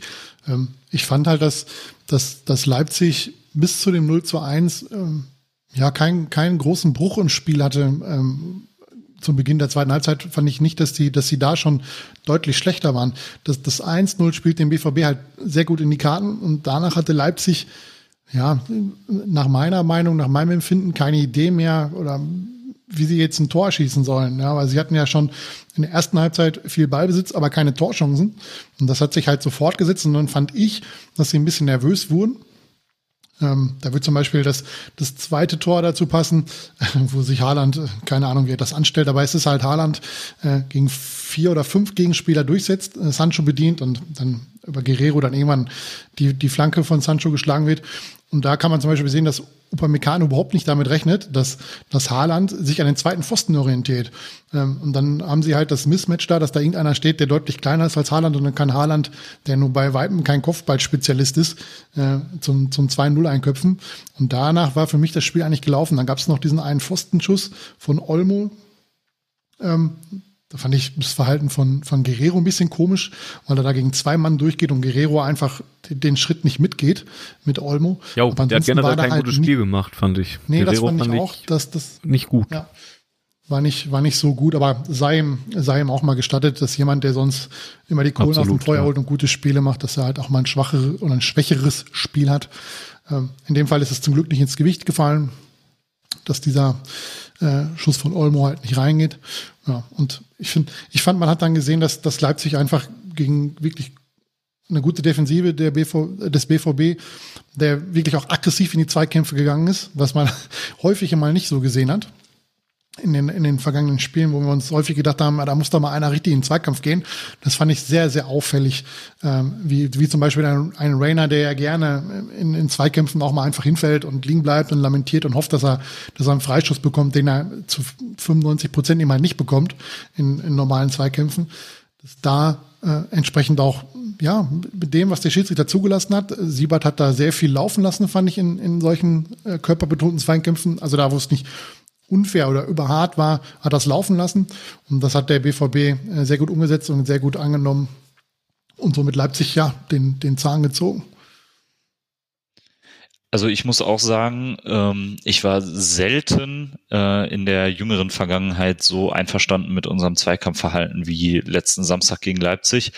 Ähm, ich bin mir ziemlich sicher, dass der Pfostenschuss äh, zustande kam, als es noch 1-0 stand äh, und wir dann kurz danach das ja, 2-0 ja. machen. Ähm, also ich glaube, das hätte das Spiel vielleicht nochmal drehen können. Aber ich hatte auch so den Eindruck, so ab der 60., 70. Minute, dass da so ein bisschen die Ideen gefehlt haben bei Leipzig. Ähm, die Aktion, die zum Pfostenschuss führt, äh, ist ja auch eine ziemlich gute Einzelaktion äh, von dem Olmo, wenn man den so richtig ausspricht. Ähm, das war ja kein, kein krass gut vorgetragener Angriff mehr. Ähm, aber insgesamt äh, war das dann hinten raus schon recht souverän von uns, finde ich. Also Julian Nagelsmann hat es, glaube ich, dann auf der Pressekonferenz so formuliert, dass er gesagt hat, äh, Leipzig hat die Umschaltmomente nicht mehr so gefunden. Das kann man jetzt so oder so sehen. Ich finde, wir standen dann auch einfach gut. Ähm, und deswegen war es, glaube ich, insgesamt auch ein verdienter Sieg. Der Pfostenschuss war übrigens nach dem äh, Lattentreffer von Erling Haaland. Das war tatsächlich beim Stand von 1-0. Das war im direkten Gegenzug, wenn ich mich, äh, wenn ich mich nicht total täusche. Es gab da noch die Ecke, weil er da, oder gab es überhaupt eine Ecke? Weiß ich gar nicht. Auf jeden Fall war ja Gulaschi noch dran an dem Schuss von, von Haaland, der an die Latte geht. Und kurz danach war der Pfostenschuss beim Stand von 1-0. Das war richtig. Ja, das war so eine kurzzeitig relativ wilde Phase mit Chancen auf beiden Seiten, wo es ein bisschen offener war gerade. Ähm, aber hielt dann halt nicht sehr lange. Ja, ansonsten Zweikampfführung fand ich auch äh, sehr gut in dem Spiel und, und generell könnte man vielleicht jetzt ähm, dazu kommen, was denn vorsichtig äh, gesehen äh, Edin Terzic jetzt auf einmal anders zu machen scheint als Lucien Favre, ähm, wann das mal angehen möchte. Denn ähm, von der Aufstellung her tut sich da nicht sonderlich viel. Ähm, das sind immer noch die gleichen Spieler, die da auf einmal ein bisschen mit einer anderen Körpersprache rausgehen und ein bisschen vielleicht auch mit einer anderen Zweikampfführung, wie jetzt gerade schon angesprochen. Ähm, das wirkt für mich eher so, als würden da, wenn dann Sachen angepasst worden sein bisher, die eher so im psychologischen Bereich liegen und, und eher im ja, weiß nicht, vielleicht zwischenmenschlichen Bereich ähm, und, und was natürlich auch klar ist, es ist ja immer so dieser Trainereffekt und zum anderen, weil auf der taktischen Ebene ja auch einfach die Zeit fehlt, da ganz viel anders zu machen oder sowas. Ich glaube, wenn ich jetzt von, wenn ich den Verein von Lucien Favre übernommen hätte, dann hätten wir erstens nicht so viele gute Ergebnisse geholt, aber fürchterlich viel anders aufgestellt hätte ich wahrscheinlich jetzt auch in der jüngeren Vergangenheit erstmal nicht. Ähm, was glaubt ihr denn, was dann, äh, was so da, könnt ihr da schon Unterschiede rausmachen oder sind es wirklich eher so auf dieser Ebene Sachen, wo vielleicht jetzt äh, kleine Sachen, kleine Stellschrauben betätigt wurden? Es kann sein, dass ich mir das einbilde und das hängt, glaube ich, auch damit zusammen, wie immer diese Außenmikrofone positioniert werden von den TV-Sendern. Aber ich habe mir jetzt vor allem bei, bei Leipzig hier bei dem Spiel gedacht, dass es auffälliger ist, dass mehr geredet wird auf dem Platz.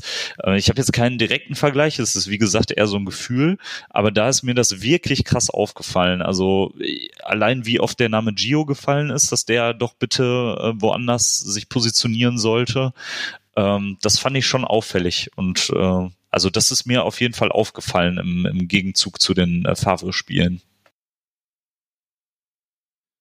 Ich finde jetzt gerade auf die Schnelle nicht die Aussage von Terzic, die er bei Sky gegeben hat. Ähm, ich versuche das mal irgendwie frei wiederzugeben. Also es, es, ging darum, dass er gesagt hat, dass die, dass die Magie und die äh, Leichtigkeit gefehlt hat in den vergangenen Wochen und dass sie das nicht trainieren können. Diese, diese Leichtigkeit und Magie kommt nur aus, vom Selbstbewusstsein her, von einem Selbstverständnis nicht.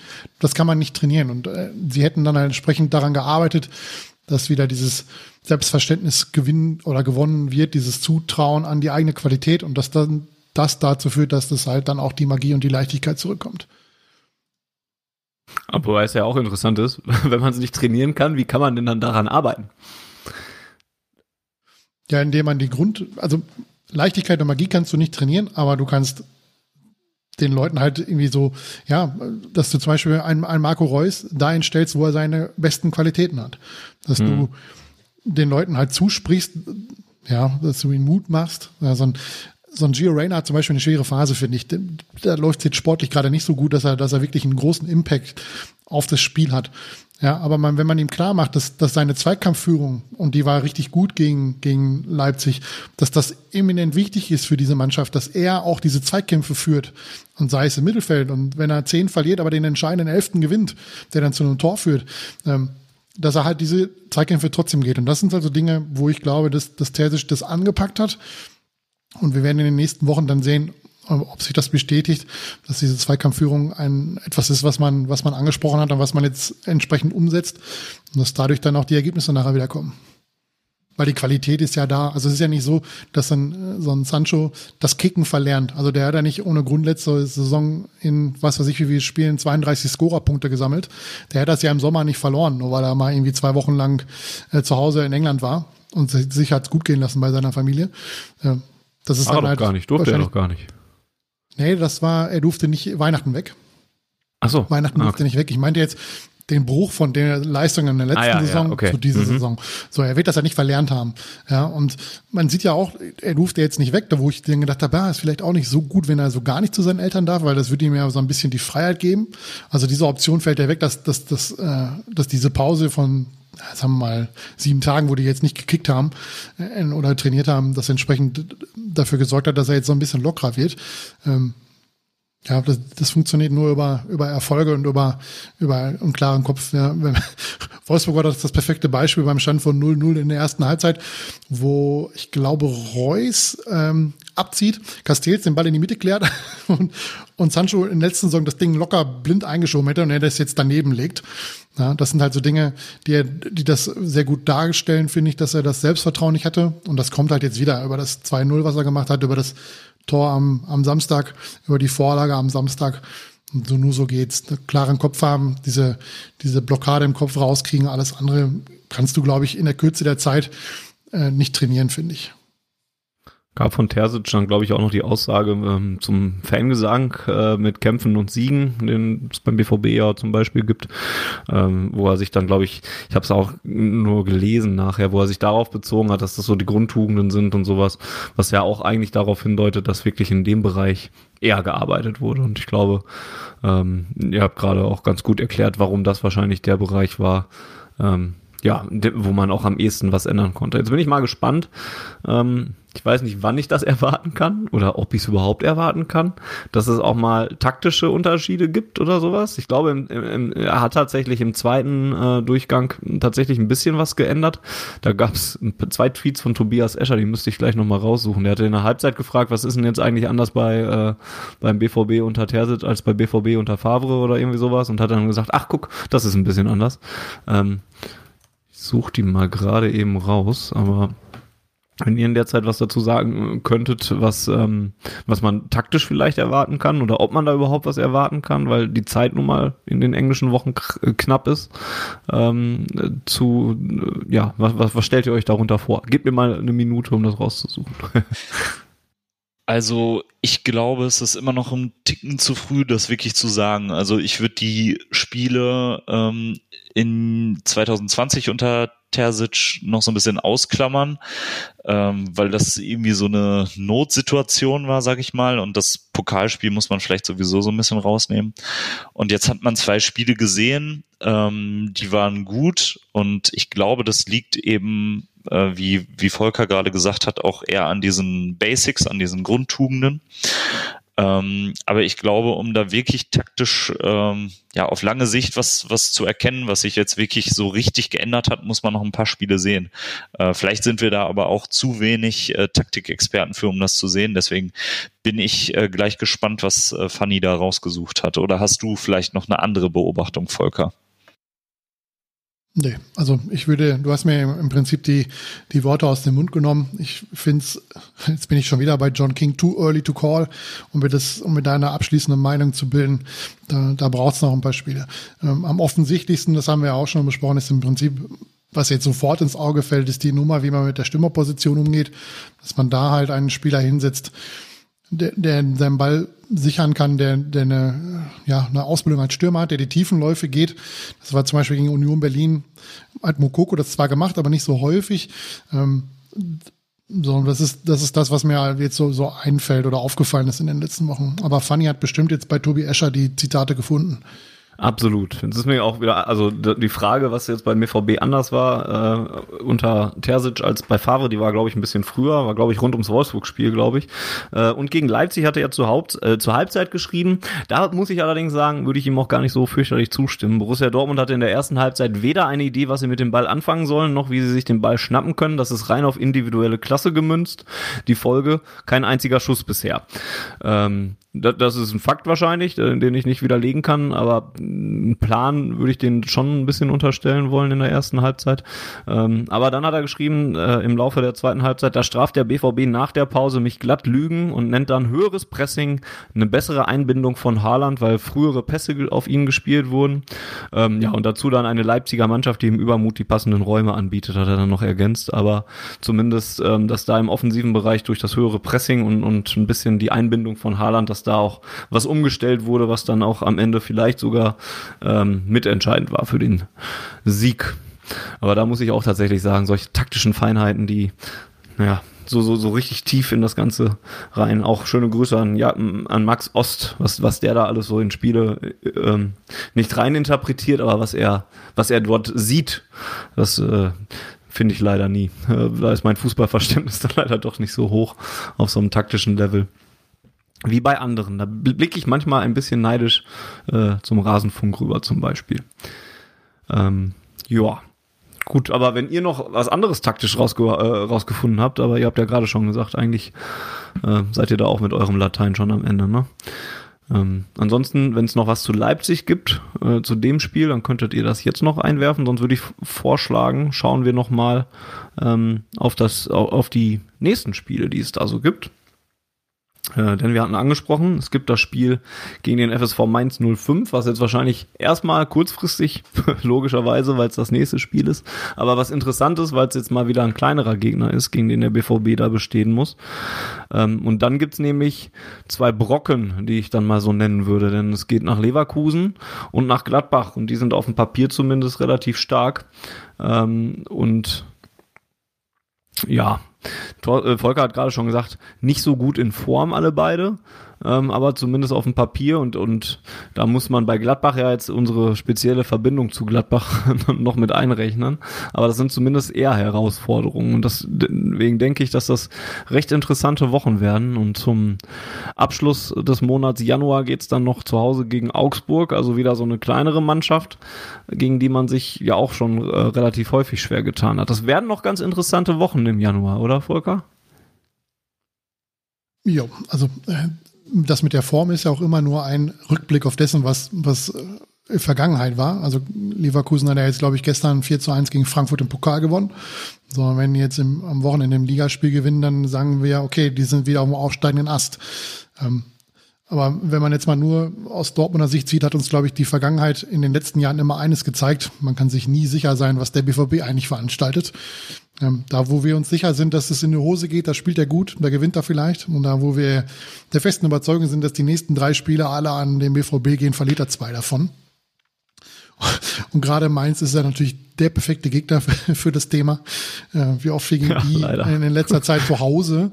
Äh, 0 zu 2 im letzten Jahr und ich glaube davor die Saison oder zwei Saisons davor 1 zu 2 zu Hause. Das war, glaube ich, diese schwere Saison, wo wir uns mit Ach und Krach aufgrund des besseren Torverhältnisses unter Peter Stöger noch in die Champions League gerettet haben. Das ist ja noch gar nicht so lange her.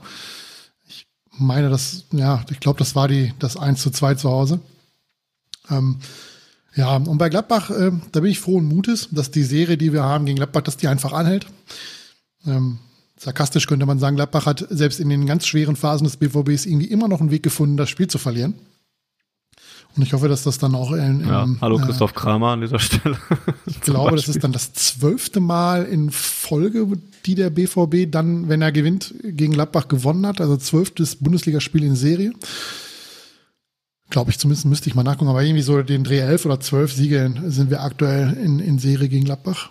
Ja, ähm, ich, wenn, wenn ich es jetzt runterbrechen müsste, weil der Kollege ähm, gerade aus der Leitung geflogen ist, der muss erstmal wiederkommen. Ansonsten müssen wir das als äh, Duett beenden, das Ganze heute.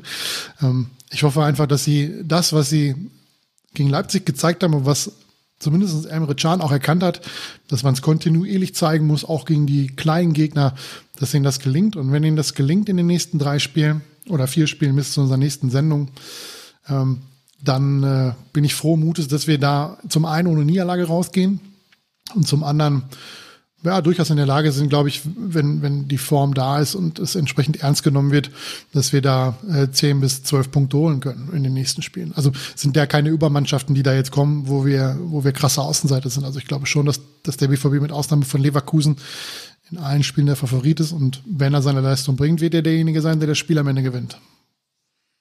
Ja, würde ich nicht widersprechen. Ich bin jetzt tatsächlich sehr, also wirklich sehr gespannt auf das Spiel gegen Mainz. Also ähm, ja, du hast es angesprochen. Und, und ich, kenne diesen Verein auch einfach lang genug. Und, und diese Saison hat es so oft gezeigt, dass das schwierig werden könnte.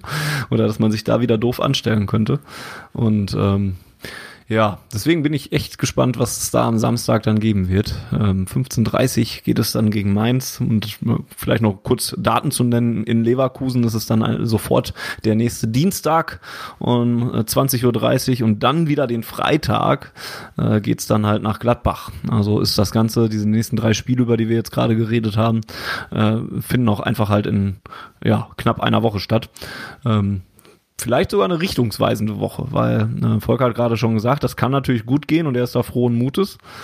Aber ich will jetzt auch nicht daran denken, was dann passiert, wenn das jetzt auch wirklich mal schief geht. Ne? Dann, ähm, also mit vielleicht nicht einem Sieg äh, gegen Mainz und dann vielleicht eine Niederlage von Leverkusen Gladbach, also von den Spielen gegen Leverkusen und äh, in Gladbach dann dabei, dann sieht's auch mit Anschluss nach oben aber auch mal schwierig aus. Ne? Also es sind beide Richtungen da, glaube ich, möglich. Und ich meine, Edin Terzic hätte da auch schon mal ähm, häufiger von diesem Januar als, als Richtungsweiser gesprochen. Ähm, Wobei ich wirklich, wirklich glaube, dass dass für den kommenden oder den restlichen Saisonverlauf das Spiel jetzt am Samstag das deutlich wichtigere Spiel ja, ist. Glaube ich weil auch, das eines ja. dieser Spiele ist, A, es ist zu Hause, was jetzt aus Fansicht keinen Unterschied macht, weil wir ja nicht hin dürfen, aber ich glaube, für den BVB macht es schon einen Unterschied, weil er gegen Köln und gegen Stuttgart zwei Heimspiele verloren hat, die er nie verlieren darf, aufgrund der, der, der Qualität, die er hatte. Und ähm, Mainz wird ähnlich agieren wie, wie Köln, denke ich. Die werden sich tief hinten reinstellen und auf ihre Konter über äh, Mateta haufen. Und ähm, ja, wie, wie auch Köln hat auch Mainz in den letzten Wochen eigentlich nichts gezeigt, was irgendwie darauf hindeutet, dass dass unter normalen Umständen der BVB dieses Spiel verliert. Nur wenn der BVB natürlich wieder mit der gleichen Einstellung in das Spiel geht wie gegen Köln, so nach dem Motto, ja, wenn es dann bis zur 60. 0-0 steht, wir werden das Ding schon schaukeln, selbst wenn wir zurückliegen mit unserer Qualität. Das hat er ja jetzt gezeigt, das funktioniert nicht immer.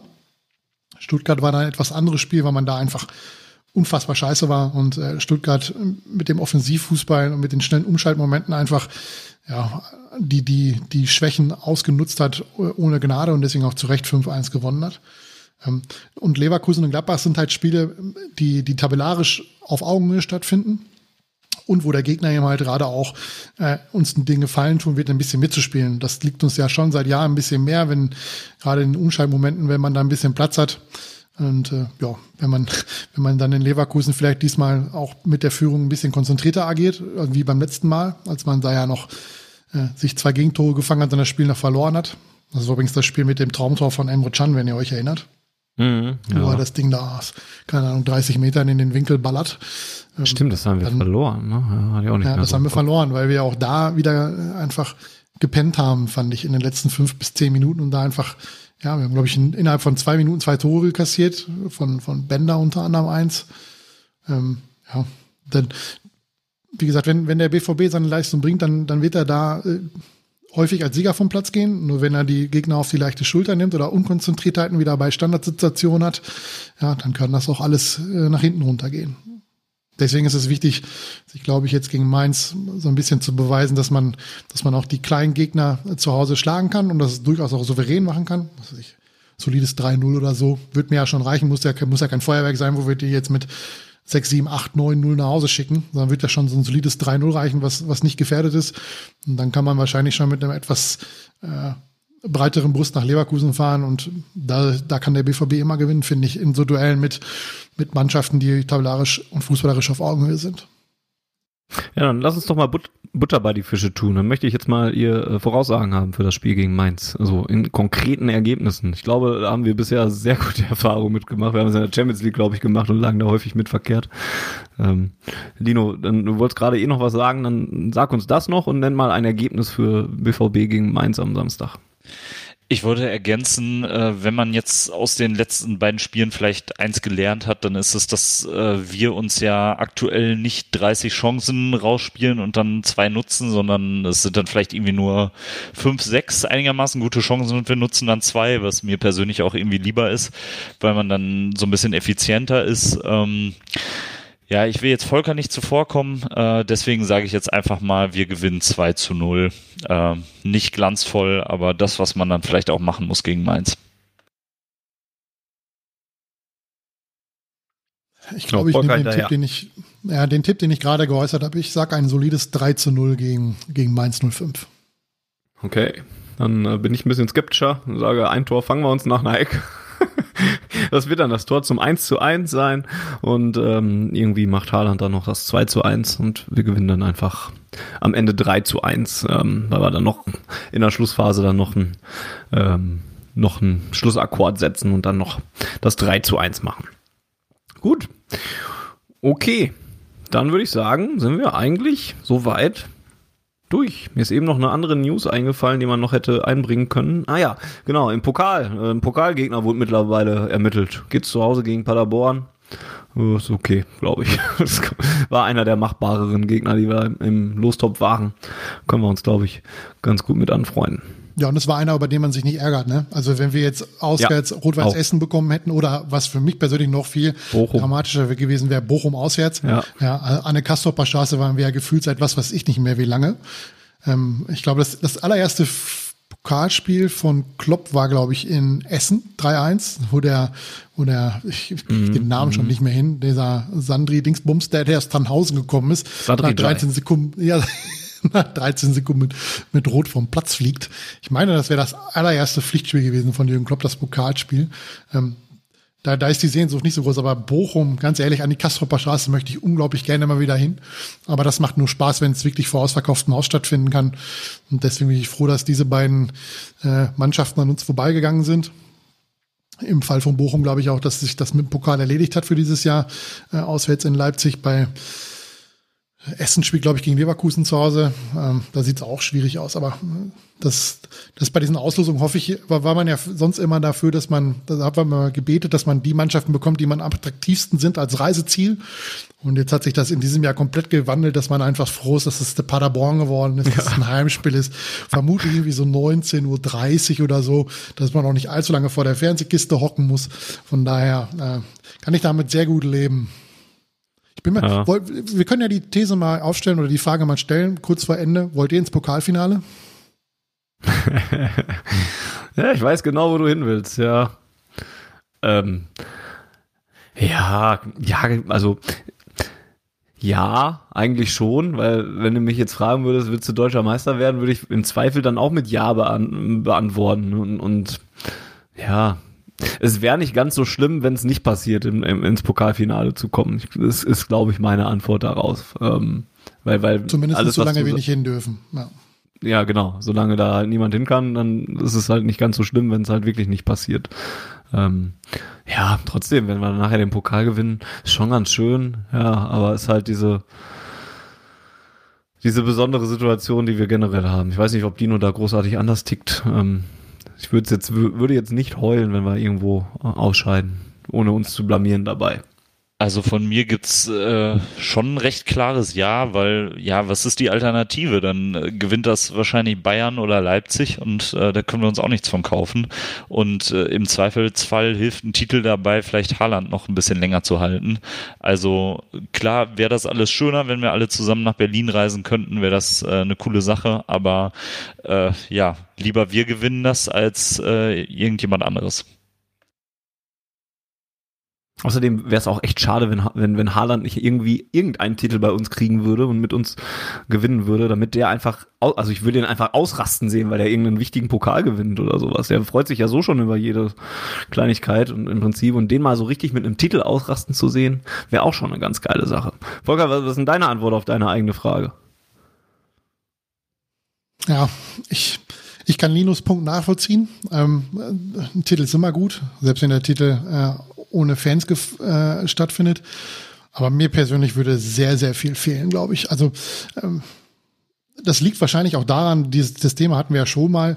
Ähm, dass für mich äh, die, die, ja, dass ich alle Pokalspiele seit 2008, alle Pokalendspiele habe ich live im Stadion gesehen mit dem BVB. Und das hat für mich eine andere Bewandtnis, als mir zum Beispiel anzugucken, wie, wie mein favorisiertes Team im, in der NFL möglicherweise den Super Bowl gewinnt, weil ich das nicht anders kenne. Ja, ich war noch nie beim Super Bowl und äh, so, wenn ich nicht im Lotto gewinne, wird das vermutlich auch nie passieren, dass ich da jemals einmal hinkomme in den Super Bowl. Ähm, aber ja, ich glaube, ich hätte ein, ein, ein lachendes und ein weinendes Auge. Ich würde mich freuen, dass der BVB einen Titel gewonnen hat. Aber ich wäre, glaube ich, sehr, sehr traurig, dass wir diesen Titel nicht feiern können, wie wir den gefeiert hätten, wenn, wenn wir im Stadion gewesen wären oder wenn wir an Borsigplatz hätten fahren dürfen und solche Geschichten. Deswegen spart euch das alles ein Jahr auf, Jungs. Nächstes Jahr deutscher Meister und Pokalsieger, Champions League schön weit kommen, Celtic bekommen in der Champions League und dann, dann können wir ein bisschen Spaß haben. Klingt gut. Das unterschreibe ich so und dann schauen wir mal, ob wir davon noch irgendwas kriegen. Dann soll es das gewesen sein, glaube ich, mit der 90. Ausgabe von Auf Ohren. Nicht ohne euch noch äh, einmal die Ausgabe mit Peter Flore ans äh, Ohr und ans Herz zu legen, denn die ist, glaube ich, echt hörenswert. Tut uns leid, dass da die Audioqualität ein bisschen gelitten hat. Das tut auch Peter leid, weil seine AirPods dann auf einmal kurz vor der Aufnahme gestreikt haben. Ähm, ich glaube, die ist immer noch äh, anhörbar, also tut jetzt nicht weh in den Ohren. Wir wissen, dass es nicht so optimal ist, aber dafür ist das Inhaltliche sehr gut. Ähm, wir reden da sehr viel über Social Media halt und was der BVB so in der Außendarstellung vielleicht auch nicht so gut macht. Ähm, und Peter Flore ist einfach jemand, der äh, da mehr im Thema ist auch und, und, und sich mehr auskennt als wir. Und deswegen äh, ist das sehr interessant, ihm äh, da zuzuhören. Und ansonsten verweise ich euch wie immer auf schwarzgelb.de ähm, und auf die berühmten mittlerweile und üblichen Feedback-Kanäle, auf denen ihr uns gerne euer Feedback zur Ausgabe mit Peter Flore, aber auch zu dieser Ausgabe äh, mit Lino und Volker äh, schicken könnt. Äh, Podcast.schwarzgelb.de wäre zum Beispiel die passende Mailadresse. Unseren Twitter-Account findet ihr unter auf Ohren. Äh, bei YouTube in den Kommentaren könnt ihr gerne ähm, Zuschauerpost hinterlassen. Das lesen wir auch immer äh, alles sehr gerne. Und ähm, ja, ansonsten bewertet uns bei Apple Podcasts, lasst äh, ein Feedback da auch gerne da oder empfehlt den Podcast weiter. Sowas hilft uns alle. Ähm, und wir hatten, glaube ich, vor ein bisschen vor geraumer Zeit mal angesprochen, ähm, so was Podcast-Konsum und, und, und Zuhörerzahlen angeht, weil wir da ein bisschen Schwankungen gemerkt haben. Die waren jetzt in der letzten Zeit wieder sehr positiv, deswegen hoffen wir einfach, dass wir da weitermachen. Ähm, und so viel sei vielleicht auch schon angeteased für die nächste Ausgabe bei äh, von Auf Ohren, wo es um die drei Spiele geht, die wir eben ein bisschen angeleuchtet haben, also Mainz, Leverkusen und Gladbach. Und um die zu besprechen, haben wir uns auch schon einen externen Gast äh, angelacht, den äh, da könnt ihr also äh, gespannt drauf sein. Das wird sicherlich auch ein schönes Gespräch zum sportlichen Teil rund um den BVB. Wir haben sogar, wenn ich da eingreifen darf, wir haben sogar schon zwei äh, externe Gäste für zwei Aufnahmen. Wir planen nämlich oder wir haben geplant eine, eine Vorausschau auf das Champions League Spiel gegen Stimmt. den FC Sevilla. Mhm. Da haben wir jemanden an der Hand, der sich im spanischen Fußball sehr gut auskennt, weil er aufgrund von beruflichen, jetzt hätte ich fast gesagt Zwängen, aber er muss sich halt angucken, weil er damit arbeitet. Wir werden den Namen noch nicht verraten, ähm, aber es ist jemand, den, den äh, Zuschauer von The Zone oder von Sky sehr gut kennen. Jetzt könnt ihr ein bisschen grübeln, wer das sein kann. Und äh, ihr werdet dann die Folge äh, in der Woche vor dem, vor dem Spiel, äh, vor dem Hinspiel nehmen wir auf und werden das entsprechend dann auch veröffentlichen. Ähm, dazu äh, haben wir auf Twitter immer mal wieder auch in den letzten Tagen den Wunsch bekommen, dass wir mehr Interviews führen sollen oder auch externe Gäste uns einladen sollen. Wenn ihr da Vorschläge habt, gerne an uns weiterleiten, gerne auch den Kontakt herstellen, wenn ihr da irgendwie, also sich mit dem im, im Kontakt seid oder so, dass wir, dass wir da weitermachen können. Ähm, das tut uns auch äh, immer gut, wenn wir externen Input haben und macht natürlich auch die, die Aufnahme entsprechend ein bisschen spannender für, für euch, äh, die euch das anhört. Richtig, genau. Ähm, so, also so viel, so viel Transparenz kann man ja auch mal geben. So ein bisschen in die Richtung, äh, aus der Richtung ist auch diese, diese Ausgabe mit Peter Flore erst entstanden, weil da auch ein Hörer, jetzt habe ich leider den Namen nicht parat, aber danke, du wirst wissen, dass du gemeint bist, ähm, da auch äh, geschrieben hat, ähm, äh, wäre da nicht mal was äh, Podcast-Technisches drin. Und ähm, ja. Deswegen sagt da gerne, was ihr euch gerne wünscht. Wir versuchen es möglich zu machen. Ein Interview mit Erling Haaland werden wir aber wahrscheinlich nicht kriegen, äh, um das auch schon mal vorwegzunehmen. Oder mit anderen Bediensteten des BVBs. Das gestaltet sich in der Regel schwierig. Die haben ja auch wenig Zeit und müssen Tore schießen. Deswegen bin ich froh, dass ich heute auch mit äh, Volker und Lino reden konnte. Auch an euch ein großes Dankeschön für eure Zeit und eure Meinung. Sehr gerne. Immer wieder. Und ähm, ja, dann würde ich sagen, wünsche ich dem BVB viel Erfolg am Wochenende gegen Mainz und in den darauffolgenden Wochen natürlich auch. Wünsche euch weiterhin Gesundheit dort draußen. An, angefangen haben wir mit äh, frohes neues Jahr wünschen. Ich hoffe, es geht euch dort draußen soweit gut im Lockdown und äh, darüber hinaus. Und bleibt uns treu, hört uns weiter und dann hören wir uns in ein paar ja, das ist in ein paar Wochen, hätte ich fast gesagt. So lange dauert es ja gar nicht. In drei Spielen, anderthalb, zwei Wochen oder so. Dann hören wir uns schon wieder. Bis zum nächsten Mal. Und ich kralle mir jetzt einfach das HRBVB ans Ende der Ausgabe und sage bis zum nächsten Mal. HRBVB. Die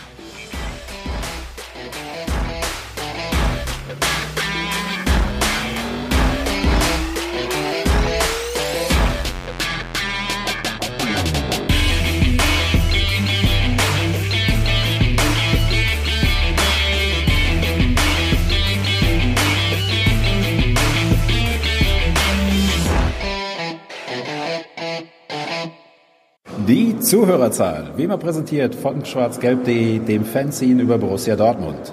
Auf Ohren bedankt sich bei 19.009 Zuhörern ausverkauft.